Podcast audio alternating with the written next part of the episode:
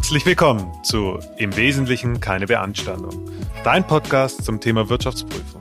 Mein Name ist Urs. Und mein Name ist Tobi. Zusammen haben wir über 20 Jahre Berufserfahrung auf dem Buckel und wir geben dir einen Einblick in den Alltag, den Beruf und die Aufgaben von Wirtschaftsprüfern.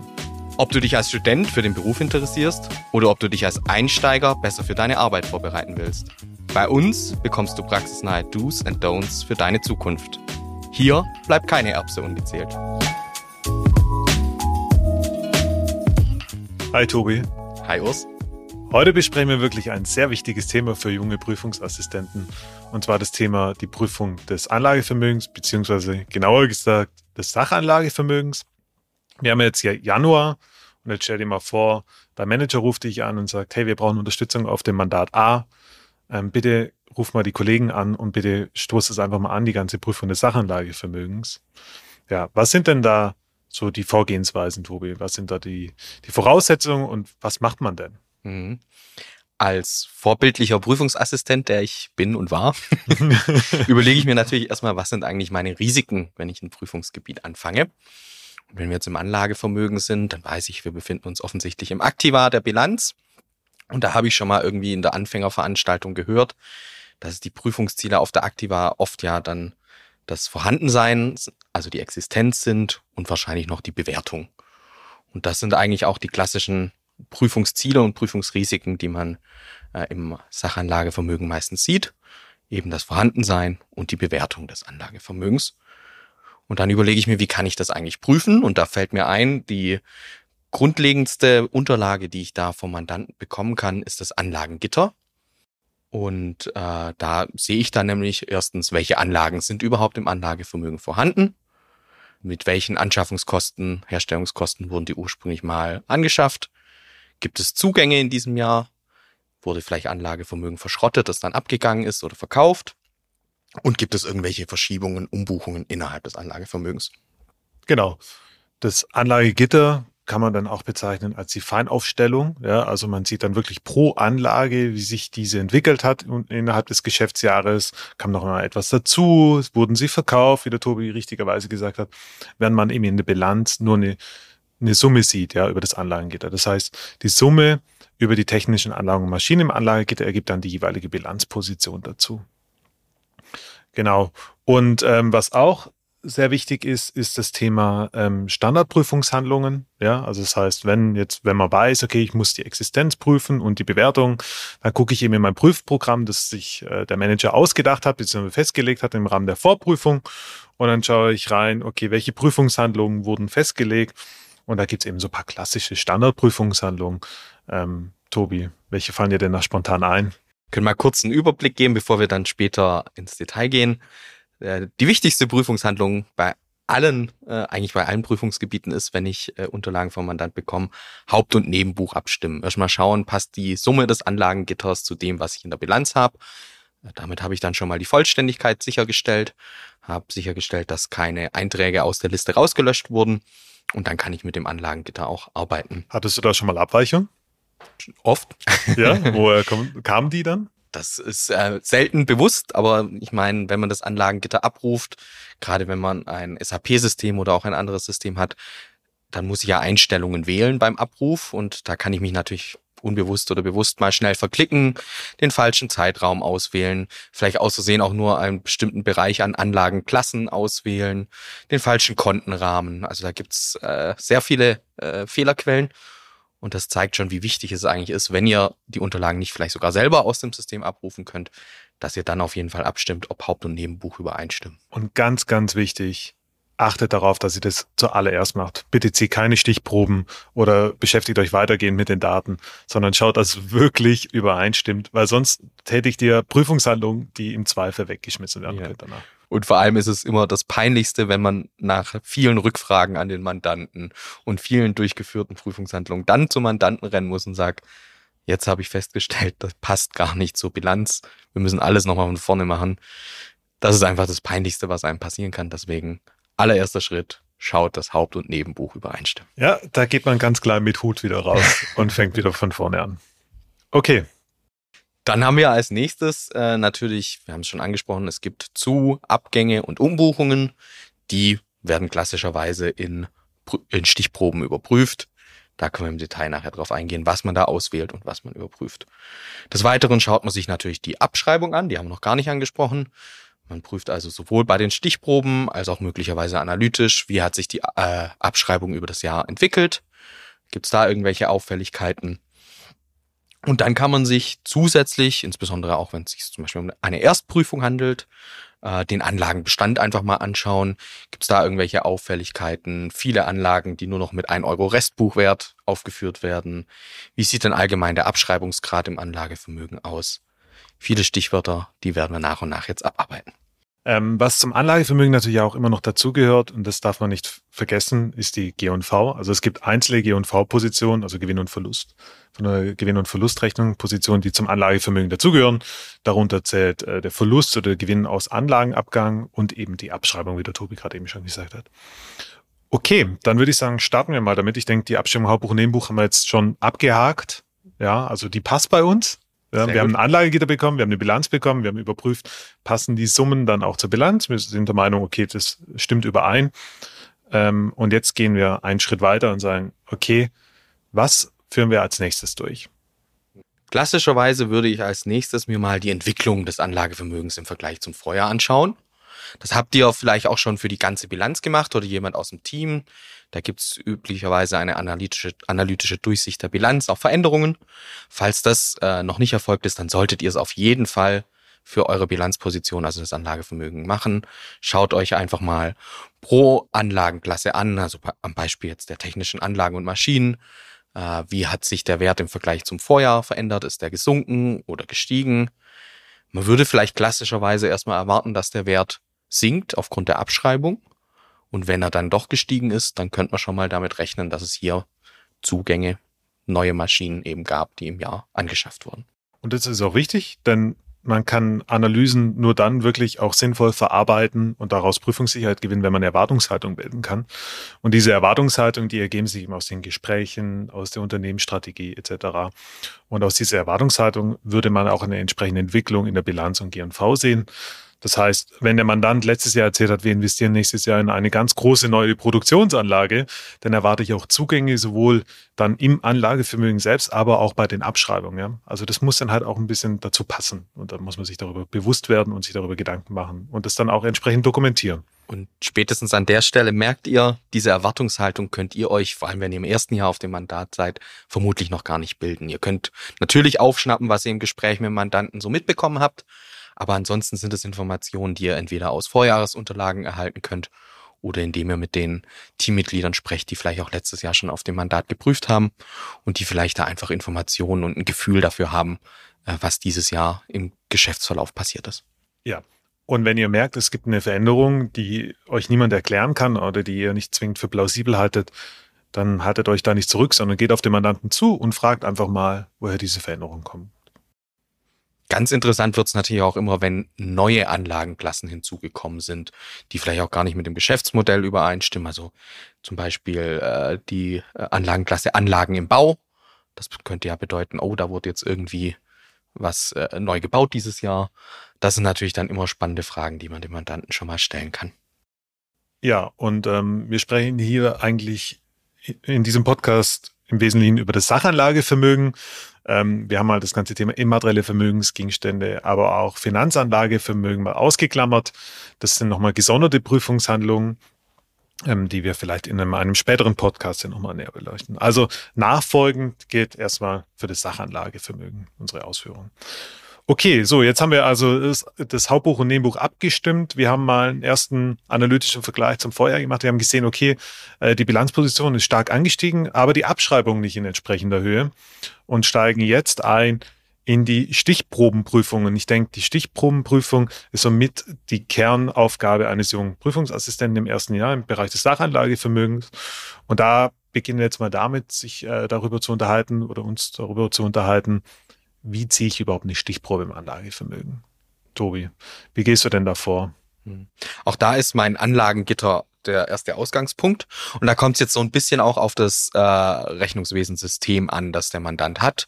Es gibt äh, einige Systeme, da sieht man direkt im Anlagengitter die einzelnen Anlagennummern, also die einzelnen Anlagen, äh, die zugegangen sind, dann könnt ihr direkt darauf zugehen.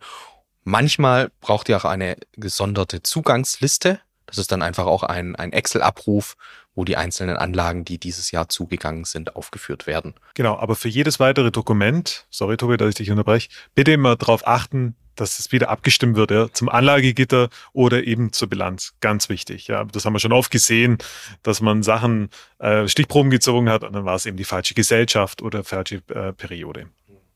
Genau, wenn wir dann die Zugangsliste erhalten haben vom Mandanten, die abstimmbar ist mit äh, dem Anlagengitter, dann können wir darauf basierend auch schon die Stichproben auswählen.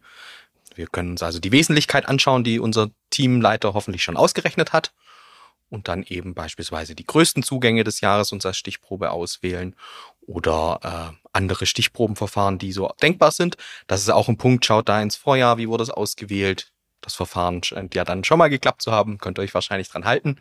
Hinterfragt trotzdem nochmal, ob es richtig war.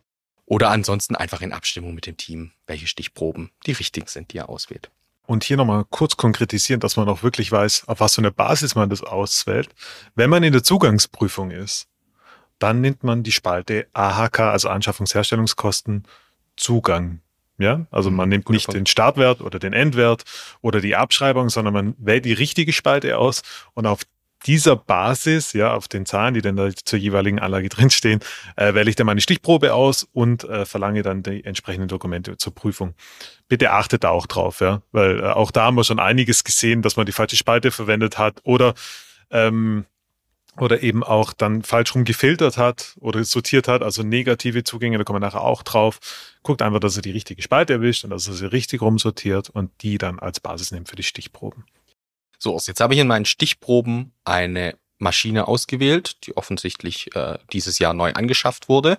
Du mhm. hast jetzt die richtigen Unterlagen schon angesprochen, die wir brauchen. Welche sind denn das? Genau, zur Prüfung des Anlage- oder Sachanlagevermögens holt man sich in der Regel die Rechnung dazu ein ja, also die Rechnung des Dritten, wo ich die Anlage gekauft habe, ähm, um den Betrag abzustimmen. Dann lasse ich mir noch dazu geben das sogenannte Inbetriebnahmeprotokoll.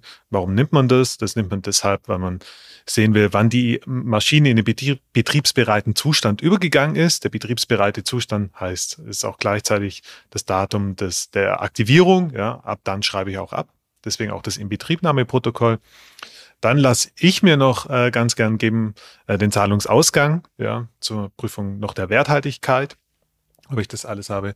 Und dann zu guter Letzt natürlich noch zur Überprüfung der Nutzungsdauer der Hinterlegten lasse ich mir noch in irgendeiner Art und Weise eine Einschätzung geben, warum ähm, jetzt fünf Jahre die Nutzungsdauer sind und nicht 15 oder 12. Die Inbetriebnahme. Da habe ich auch schon viel erlebt in der Praxis. Das ist wirklich ganz wichtig, dass ihr hier irgendwas dazu bekommt, denn das Rechnungsdatum selbst ist nicht das entscheidende Datum. Und das erlebt man in der Praxis sehr oft, dass dann ähm, der Sachbearbeiter bei Mandanten vor Ort sagt, ja, ist doch ganz logisch, wir aktivieren mit Rechnungsdatum.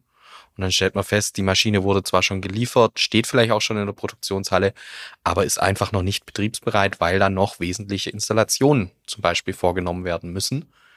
Und wenn dann der Jahreswechsel plötzlich da ist, dann ist die Maschine noch nicht in Betrieb und noch nicht in betriebsbereiten Zustand vor allem und damit auch noch nicht zu aktivieren. Sondern als Anlagen im Bau auszuweisen. Ja, das heißt, die werden nicht abgeschrieben, sondern die werden dargestellt als Anlagen im Bau. Ein anderes Beispiel, ähm, es gibt auch die Möglichkeit, die, die, die Anlagen dann alle zum Jahresende zu aktivieren. Ja, ähm, das ist klassischerweise dann, wenn der Jahresabschlusserstellungsprozess eben startet und dann festgestellt wird, oh, wir hatten ja noch eine Anlage, die wir unterjährig dann in Betrieb genommen haben. Die müssen wir noch aktivieren, aber die ersten elf Monate sind jetzt schon geschlossen in der Buchhaltung.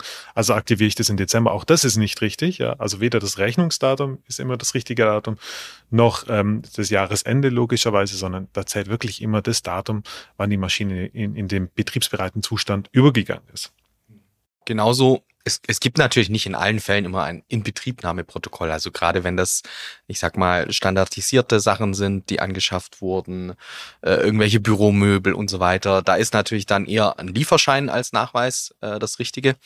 Aber wenn es sich um eine größere Anlage handelt, die üblicherweise einfach abgenommen werden muss äh, durch den äh, Mandanten, dann schaut, dass ihr da was Unterschriebenes bekommt, wo wirklich eine handschriftliche Unterschrift drauf ist. Papier ist geduldig, Unterschriften auch, aber das ist, glaube ich, der beste Nachweis, den ihr bekommen könnt. Ja, das ist ein sehr guter Punkt von Tobi. Also wirklich darauf achten. So, und wenn ihr die Unterlagen bekommt, dann lest doch mal bitte die Rechnung durch, weil äh, man, da erlebt man auch die wildesten Dinge. Und ihr habt nämlich noch eine weitere Prüfungshandlung durchzuführen, jetzt insbesondere im Bereich der Zugangsprüfung. Und zwar müsst ihr beurteilen, ob das überhaupt aktivierungsfähig ist, was ihr da vorgelegt bekommt. Ja? Also eine reine Instandhaltung ist nicht aktivierungsfähig, während eben eine wesentliche Verbesserung über den ursprünglichen Zustand hinaus, das ist die sogenannte Definition für die Aktivierungsfähigkeit, ähm, dann entsprechend aktiviert werden kann. Tobi, hattest du da mal ein Praxisbeispiel? Mhm, da hatte ich wirklich schon, schon ein paar. Vielleicht ein ganz gutes, greifbares äh, Beispiel ist, äh, der Mandant hatte eine Lagerhalle äh, und da wurden jetzt im Rahmen von einer Untersuchung über den Brandschutz Mängel festgestellt. Also hat der Mandant eben äh, sich dem Thema angenommen und hat den Brandschutz innerhalb der Lagerhalle verbessert und hat das Thema jetzt natürlich auch aktiviert. Und das ist dann natürlich schon was, wo man sich anschauen muss, ist dieser Brandschutz jetzt wirklich eine wesentliche Verbesserung der Lagerhalle im Vergleich zum Vorjahr, äh, zum, zum Bestand, der davor da war in der Lagerhalle? Oder ist es einfach nur die reine Reparatur, weil äh, gewisse Brandschutzmerkmale an der Lagerhalle eben über die Zeit kaputt gegangen sind. Das sind natürlich auch nicht immer ganz einfache Diskussionen. Da muss man vielleicht auch mal nicht nur mit jemandem aus dem Rechnungswesen sprechen, sondern vielleicht auch mal mit jemandem, der verantwortlich war für diese Modernisierungsmaßnahme und muss sich einfach eine Begründung einholen, warum dieser Brandschutz jetzt über den bisherigen Bestand wesentlich hinausgeht und damit eben aktivierungsfähig ist.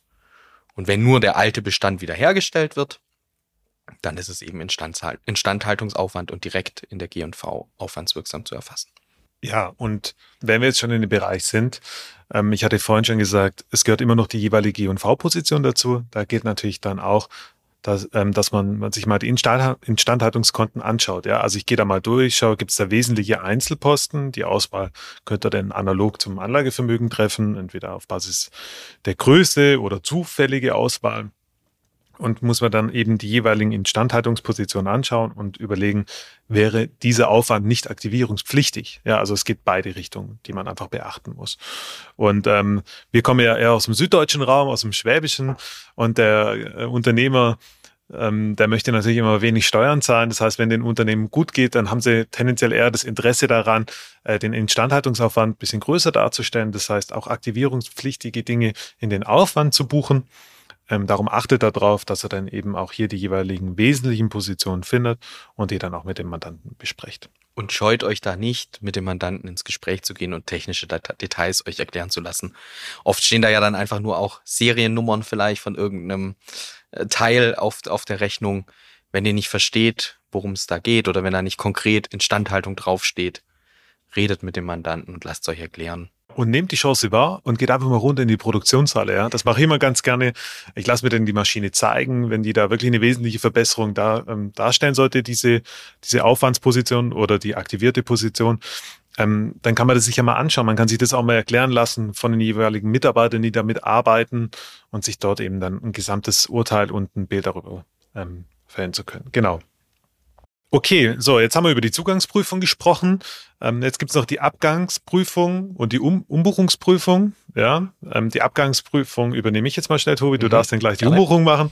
Äh, die Abgangsprüfung, da schaut man sich dann an, ähm, Anlagen, die verkauft wurden oder die verschrottet wurden. Ähm, wie werden die bilanziell abgebildet, beziehungsweise in der Bilanz? Da gucke ich mir dann eben die Spalte Abgang AHK und Abgang AFA, also Abschreibung an und schaue mir eben an, wie viel Buchwert ist abgegangen. Ja, also klassischerweise, wenn man eine Anlageninventur durchführt, dann werden ganz viele Anlagen einmalig ausgebucht, aber dann feststellt, okay, die Anlagen sind ja doch nicht mehr da oder sind inzwischen schon verschrottet worden oder ähnliches.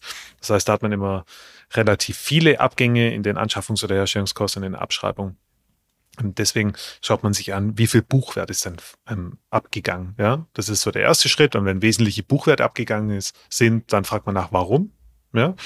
Ähm, in der Regel ist es aber so, dass wenn man Anlagen abgehen lässt, dass man auch noch was dafür bekommt, weil man sie verkauft hat. Dann sieht man das auch in der jeweiligen G&V-Position.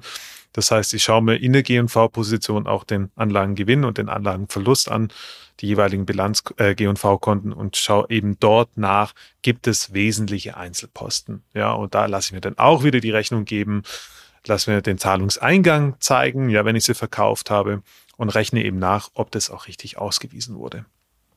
Und auch, wenn jetzt die Maschine verschrottet wurde, gibt es meistens auch ein Verschrottungsprotokoll, das ihr euch geben lassen könnt, wo auch jemand ja. aus dem Lager unterschrieben hat, okay, Maschine wurde verschrottet und damit ist es dann okay.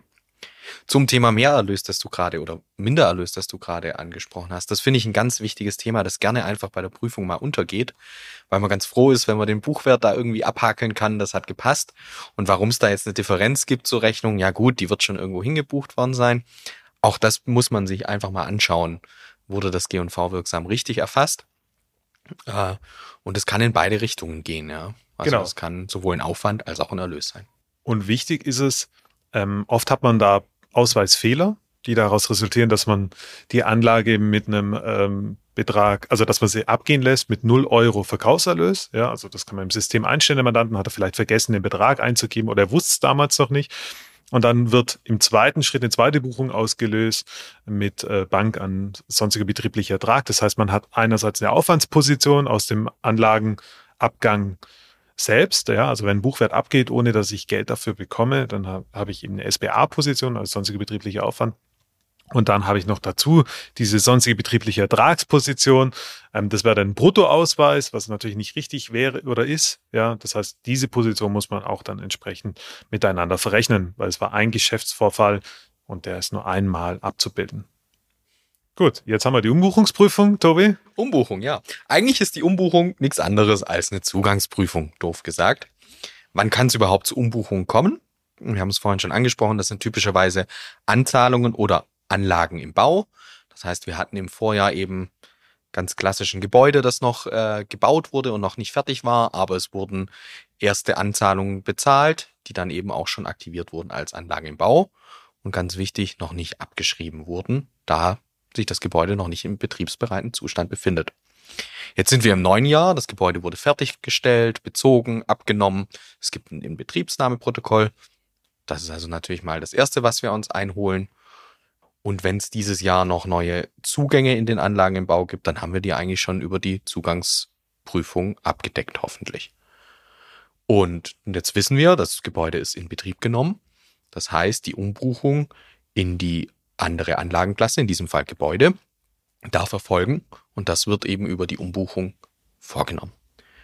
Das heißt, die, die, die wichtigste Unterlage, die wir hier eigentlich einfach nur brauchen, ist das Inbetriebnahme, das Abnahmeprotokoll, um zu überprüfen, dass die, äh, der, der betriebsbereite Zustand erreicht ist und die Abschreibung damit auch starten kann. Heißt auch hier, wie bei der Zugangsprüfung, wir schauen uns an, welche Nutzungsdauer es hinterlegt und lassen uns eine Erklärung geben, warum diese Nutzungsdauer plausibel ist. Bei einem Gebäude würde ich jetzt eher mal eine Nutzungsdauer Richtung 50 Jahre erwarten, also einfach eine lange Nutzungsdauer. Wenn es eine Maschine ist, dann kommt es eben ganz drauf an auf den Sachverhalt.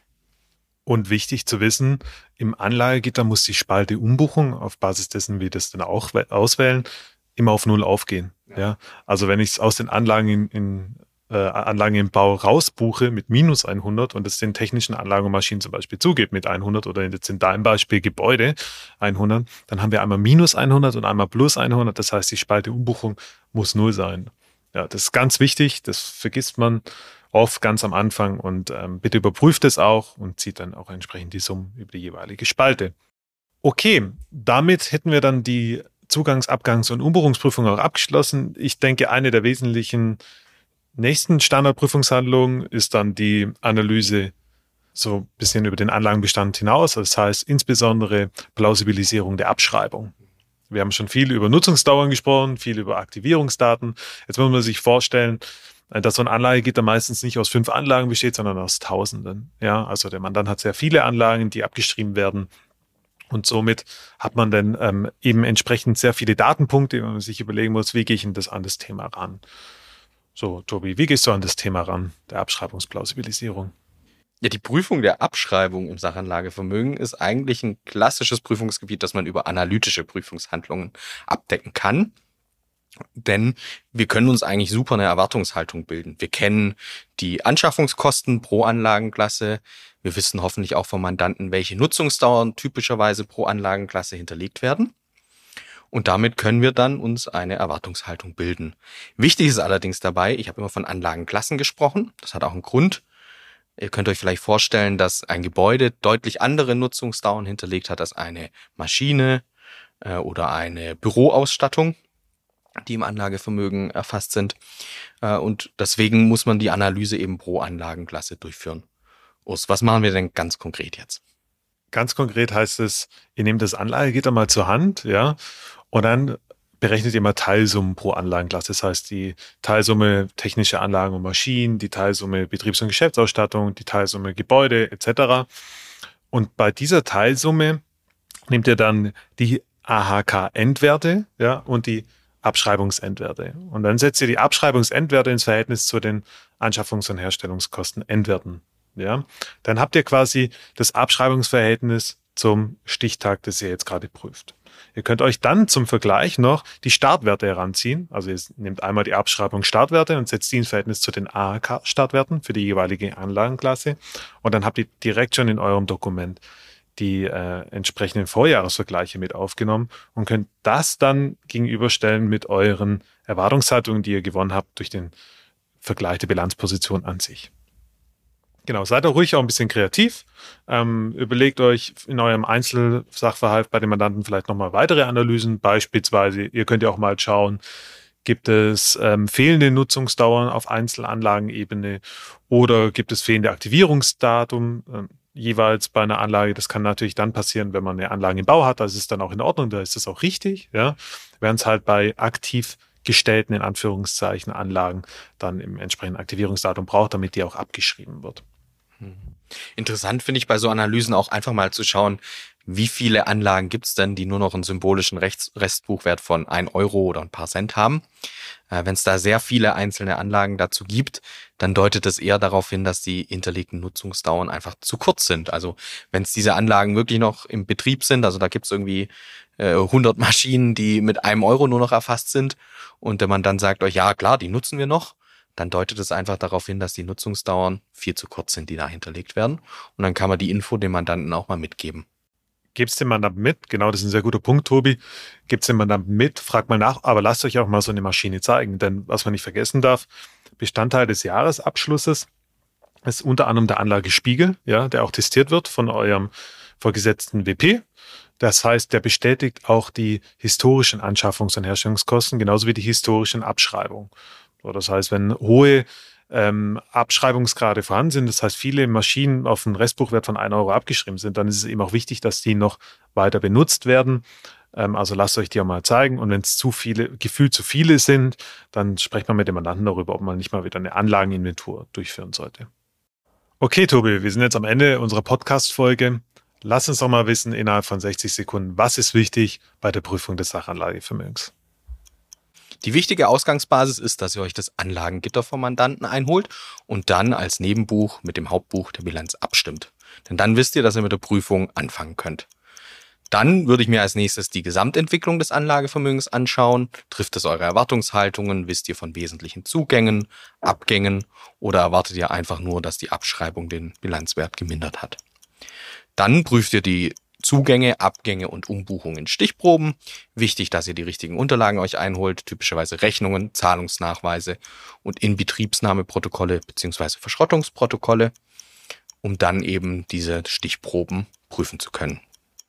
Als nächstes würde ich dann die Abschreibung in analytischen Prüfungshandlungen mir anschauen. Hier sind die wichtigen Stichworte Abschreibungsgrad und dass ihr eben pro Anlagenklasse eine Analyse vornehmt. Dann kann man sich noch Ausreißer anschauen, Stichwort 1 Euro Restbuchwerte, negative Zugänge oder ähnliches. Und dann seid ihr eigentlich mit der Prüfung des Anlagevermögens gut aufgestellt. Ja, und wir bedanken uns für euer Zuhören oder fürs Zuhören. Äh, wir sind echt begeistert von dem Feedback. Falls ihr aber weitere Anregungen, Wünsche oder uns einfach mal eure Meinung sagen wollt, bitte gerne schreibt uns auf eine E-Mail oder kontaktiert uns auf irgendwelchen anderen Kanälen. Wir freuen uns. Ja, wir wünschen euch einen guten Start in die Busy Season. Ähm, es ist Januar und es geht langsam los. Ähm, wir drücken euch die Daumen und toi toi toi. Auf Wiederhören. Ciao. Danke fürs Zuhören. Wenn dir die Folge gefallen hat, dann vergiss unbedingt nicht den Podcast zu abonnieren und uns eine Bewertung zu hinterlassen. Das würde uns sehr helfen. Hey, und wenn du Fragen zum Inhalt hast oder dir bestimmte Themen für zukünftige Folgen wünschst, dann schreib uns einfach eine Mail. Unsere Kontaktdaten findest du in den Show Notes. Wir hören uns wieder in zwei Wochen. Bis dann.